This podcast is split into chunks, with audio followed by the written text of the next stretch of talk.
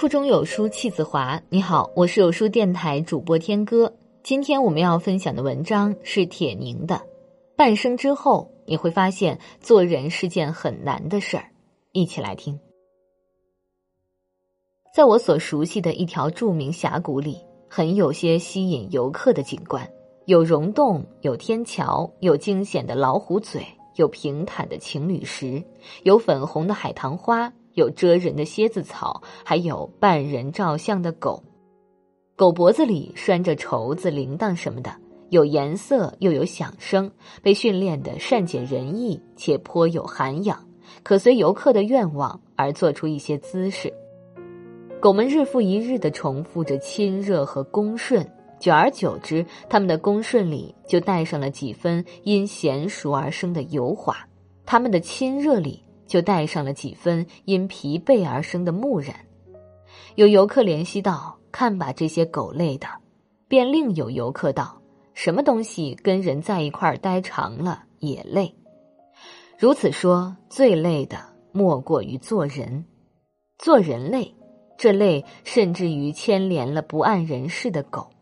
又有人说，做人累就累在多一条会说话的舌头。不能说这话毫无道理。想想我们由小到大，谁不是在听着各式各样的舌头对我们各式各样的说法中一岁岁的长起来？少年时，你若经常沉默不语，定有人会说这孩子怕是有些呆傻；你若活泼好动，定有人会说这孩子打小就这么疯，长大还得了吗？你若表示礼貌，逢人便打招呼，说不定有人说你会来事儿；你若见人躲着走，说不定就有人断言你干了什么不光彩的事儿。你长大了，长到了自立谋生的年龄，谋得一份工作，一心想努力干下去。你抢着为办公室打开水，就可能有人说你是为了提升。你为工作给领导出谋献策，就可能有人说你会显摆自己能耐；遇见两位熟人闹别扭，你去劝阻，可能有人说你和稀泥；你若直言哪位同事工作中的差错，还得有人说你冒充明白人。你受了表扬，喜形于色，便有人说你肤浅；你受了表扬，面容平静，便有人说你故作深沉。开会时话多了。可能是热衷于表现自己，开会时不说话，必然是诱敌出动，城府太深。适逢激动人心的场面，你眼含热泪，可能是装腔作势；适逢激动人心的场面，你没有热泪，就肯定是冷酷的心。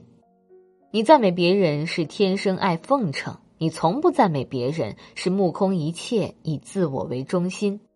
你笑多了是轻薄，你不笑。八成有人就说，整天向谁该着你二百吊钱，你尽可能宽容友善的对待大家，不刻薄也不猥琐，不轻浮也不深沉，不瞎施奉承也不目空一切，不表现自己也不城府太深，不和稀泥也不冒充明白人，遇事多替他人着想，有一点委屈就自己兜着。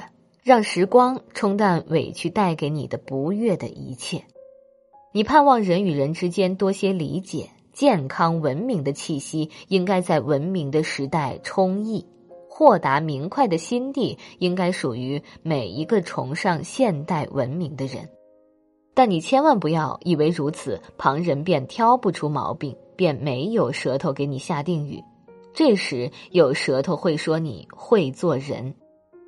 从表面上看，“会做人”三个字无褒义也无贬义，生活中它却是人们用多了、用惯了、用省事儿了的一个对人略带贬义的概括。甚至于有人特别害怕别人说他会做人，当自己被说成真不会做人时，倒能生出几分自得，好像会做人不那么体面，不会做人反倒成了响亮堂皇的人生准则。细究起来，这种说法至少有它不太科学的一面。若说会做人是指圆滑乖巧，凡事不得罪人，这未免对人的本身存有太大偏见。人在人的眼中就是这样。那么，不会做人做的又是什么呢？若是以葡萄是酸的之心态道一声“咱们可不如人家会做人”，以此来张扬自己的执政，也未免有那么点幼稚的自我欣赏。更何况用不会做人来包养真正的品德，本身就含有对人的大不敬。记得有位著名的美国作家在给他的亲友的信中写道：“我的确如你所言，成了一名作家，但我还没有成长为一个人。”此话曾给我极大震动，使我相信学会做一个人本是人生一件庄严的事情。这里所讲的做人，并非指曲意逢迎他人以求安宁稳妥，遇事推诿不负责任以求从容潇洒，既不是唯唯诺诺，也不是有意与他人别扭。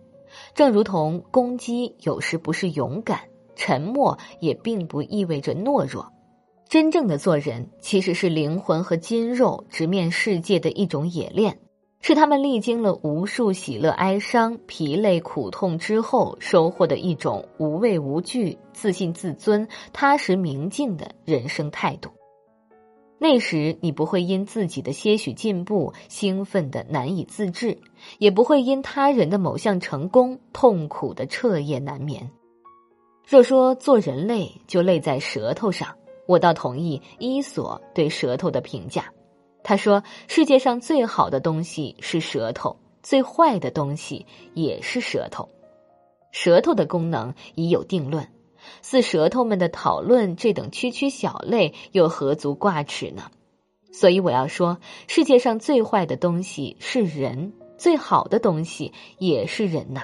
我太愿意做人，从未设想过去做人以外的其他什么。”我相信，就是怜悯狗之类的那几位游人，恐怕也不会抛弃人类的向往。当我们把思绪和注意力从市面流行的以会做人与不会做人来区分人之优劣，从舌头是好是坏为题的不休争论中超脱出来，人类一定会更加健康的成长。